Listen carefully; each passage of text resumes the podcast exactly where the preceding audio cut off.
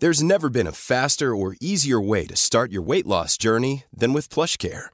PlushCare accepts most insurance plans and gives you online access to board-certified physicians who can prescribe FDA-approved weight loss medications like Wigovi and Zepbound for those who qualify. Take charge of your health and speak with a board-certified physician about a weight loss plan that's right for you. Get started today at plushcare.com slash weight loss. That's plushcare.com slash weight loss. plushcare.com slash weight loss. Divagando en la mente de un espacio donde semana a semana llevaremos a la silla de los psicoanalistas las mentes más tormentosas para ser analizadas por los expertos. Con Rocío Arocha, Ruth Axelrod y José Estrada.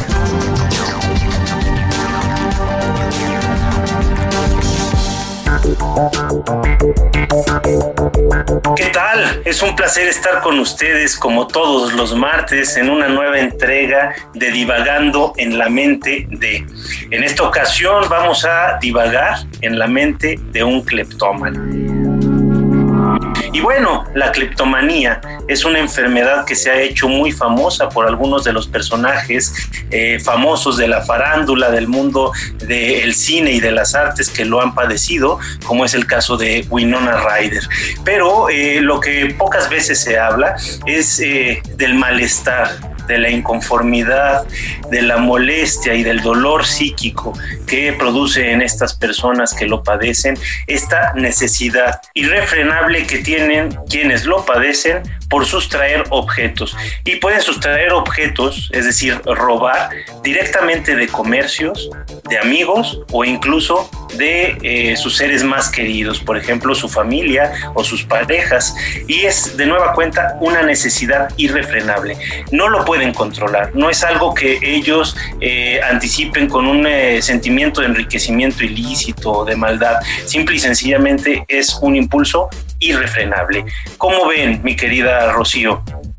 Pues sí, sí, Pepe, es, es un trastorno muy complejo, pero que es bien interesante que tiene un significado. Es decir, eh, por ejemplo, tenemos en, México eh, ladrones famosísimos, ¿no? Como Rafael Quintero Curiel, que fue sorprendido robando seis teléfonos BlackBerry, ¿no? De aquellos tiempos, era subdirector del equipo de logística de Felipe Calderón, por ejemplo, ¿no? O Alfredo Ríos Galeana, que fue declarado enemigo público número uno en México, porque le decían el charro misterioso, ¿no? Asaltaba bancos y, bueno, tremendo, ¿no? Eh, también casas.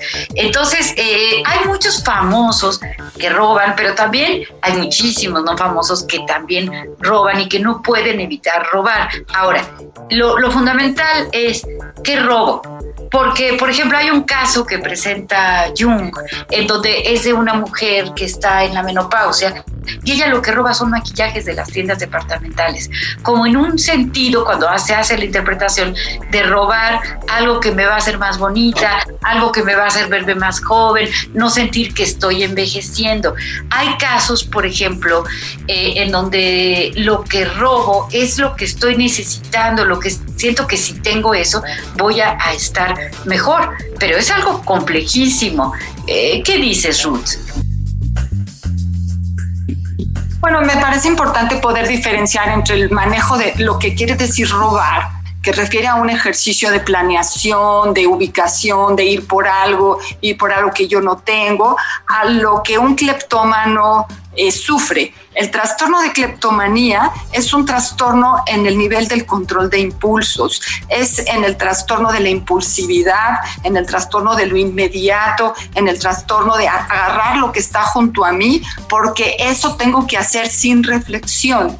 Y es una eh, conducta que te lleva a tratar de tomar algo que no tiene ningún valor importante, no va a ser algo que me va a enriquecer, va a ser algo que me va a hacer sentir que voy a tomar lo del otro para ser el otro. Voy, voy, a tomar lo que el otro tiene porque a mí me hace falta como un ejercicio de introyección, como poder quitar de lo que está allá para lo que me hace falta a mí. Es una cuestión de falta de límites claros en poder pedir las cosas, solicitarlas, querérmelas quedar por el manejo de la ansiedad, por esa sensación de placer inmediato que se tiende en ese momento y que después a lo mejor puedes sentir culpa o remordimiento a la persona que lo hizo o no, porque como son a veces cosas muy pequeñitas, no siempre eh, se mira y se da uno se da cuenta de que algo está faltando, ¿no? Cuando algo falta en la casa y fue un amigo,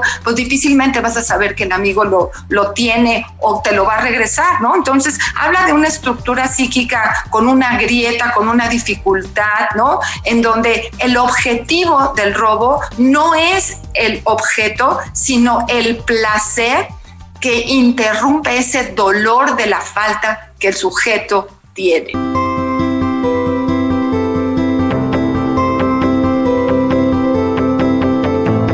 Sí, yo tuve un caso de un joven que iba a las bodas y a las fiestas grandes y se robaba los celulares de todos los que estaban en la mesa. Y lo estuvimos analizando muy a fondo y él llegó a la conclusión de que lo que quería robarse era la capacidad de socializar de estas personas que estaban en la mesa porque él tenía pocos amigos. Entonces, eso que estoy robando me está aportando algo que yo creo necesitar y que además creo no poder conseguir de, por medios legítimos, ¿no? O por, por esfuerzo propio, sino que se lo arrebato al otro. Sí, fíjate que creo que esa parte es bien importante, ¿no?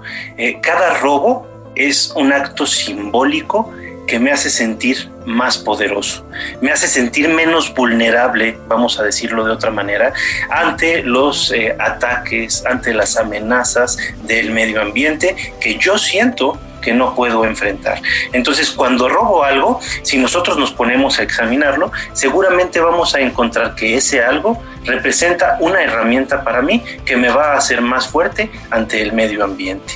Entonces, eh, es un trastorno muy doloroso, está marcado por la vergüenza, por el ostracismo social, por el señalamiento de los que son testigos de esto y sobre todo por la incomprensión. Es muy fácil confundir a un cleptómano con un criminal, pero no es la misma cosa, ¿o no, Ruth?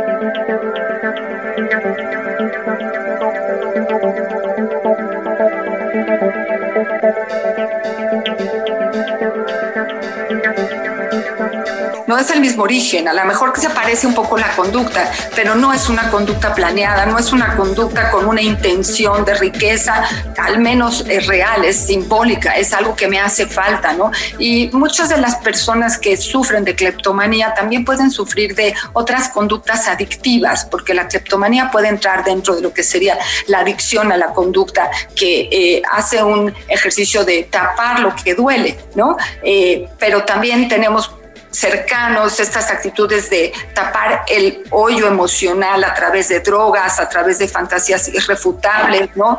A través de eh, dificultades con la autoridad, o sea, sufren mucho este tipo de personas, pero es muy difícil pedir ayuda. Sin embargo, nosotros como psicoanalistas sabemos que estas personas pueden ser ayudadas de una forma eficiente si se acercan a las personas adecuadas que serían los psicoanalistas, ¿cierto, Rocío?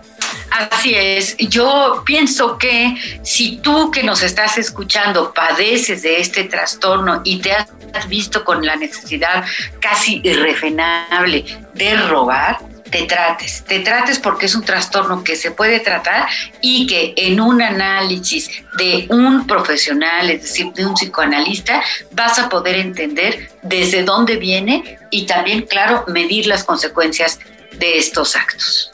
Bueno, nos tenemos que despedir el día de hoy, pero ha sido un placer estar con ustedes en este nuevo episodio de Divagando en la mente de la cleptomanía. Escúchenos el siguiente martes con nuevos temas de interés cultural y de vida en ciudad. Hasta luego. Te esperamos cada semana en un episodio más de Divagando en la mente de a través de todas las plataformas de streaming por el Heraldo de México.